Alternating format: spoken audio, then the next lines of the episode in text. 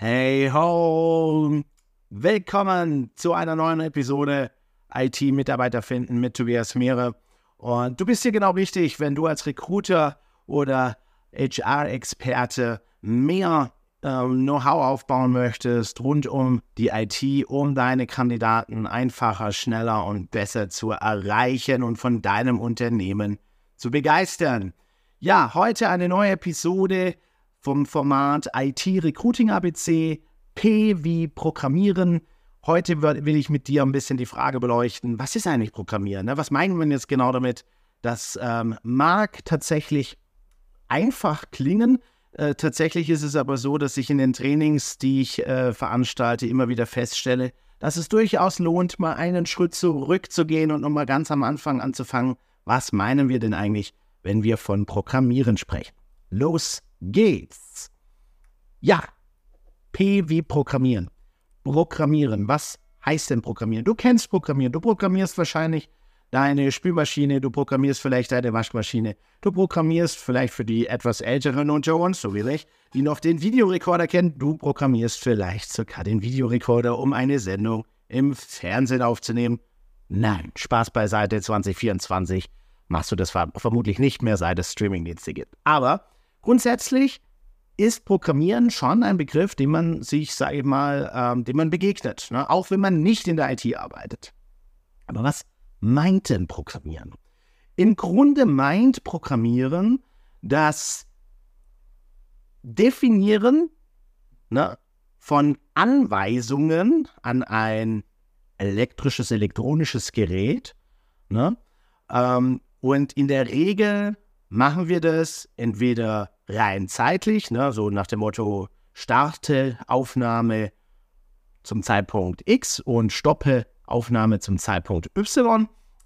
Oder tatsächlich formulieren wir konkrete Anweisungen, also mehrere Schritte vielleicht, ähm, wenn wir etwas programmieren. In der Softwareentwicklung oder in der IT, wenn wir Programmieren, äh, von Programmieren reden, dann ist es tatsächlich so, da meinen wir das Formulieren von Anweisungen an den Computer ja, in einer bestimmten Programmiersprache.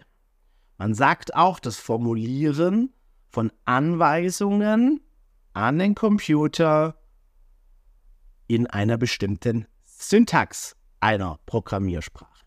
Und was meint die Syntax? Die Syntax meint nichts anderes als den Aufbau der Sprache, ne? also die Regeln, die Grammatik, so wie wir auch in der deutschen Sprache und in der englischen Sprache und französischen, welche Sprachen es da noch da draußen gibt. Jede Sprache hat eine gewisse Grammatik, ein Aufbau. Ne? Also du darfst nicht einfach wahllos diese Schlüsselbegriffe oder diese Begriffe mit einer bestimmten Bedeutung wahllos aneinander rein, sondern du musst die ein bisschen in Form bringen. Wir kennen das aus dem Deutschunterricht, vielleicht Subjekt, Prädikat, Objekt ist eine Regel ne? Für den Satzbau. Und in unserem Fall wäre jetzt für ein Programm äh, oder um ein Programm zu schreiben so eine Regel, ich muss eine Variable zunächst deklarieren, also etwas, also erstmal sagen, dass es diese Variable gibt, sprich, dass es einen Speicherplatz reservieren soll und einen Bezeichner dafür festlegen soll. Und erst dann kann ich mit dieser Variable in der nächsten Anweisung etwas tun. Oder wenn ich eine Klasse in Java entwickle, dann kann ich einfach nicht irgendwo Class hinschreiben, sondern ich muss es vor die geschweifte Klammer und in der Regel vor den Namen der Klasse machen. So, das sind Regeln, ne? das schreibt die Syntax vor. Und da kannst du dir gleich einmal merken, dass natürlich es Programmiersprachen gibt, die haben eine ähnliche Syntax oder eine gleiche Syntax und es gibt Programmiersprachen, die weichen bezüglich der Syntax voneinander ab. Kleiner Tipp, wenn du dir Gedanken darüber machst, ob ein Programmierer, ein Softwareentwickler, der Erfahrung in der einen Programmiersprache hat, diese auch in der anderen Programmiersprache vielleicht anwenden kann, diese Erfahrung, dann lohnt es sich mal zu gucken, wie ähnlich sind sie sich denn von der Syntax. Also, nochmal zusammengefasst, was du heute mitnehmen darfst.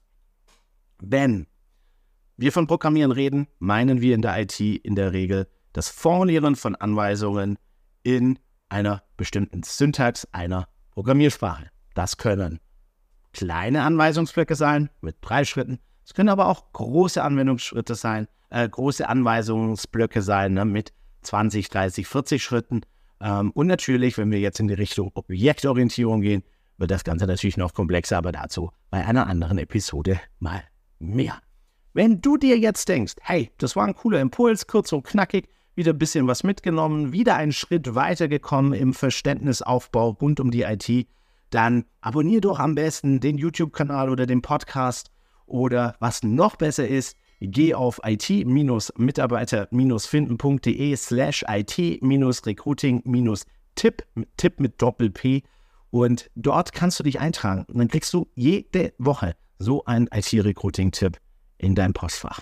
Ist das was? Ich glaube schon, zumindest ist bisher das Feedback super positiv dazu. Ich danke dir fürs Zuhören und ja, bis zum nächsten Mal.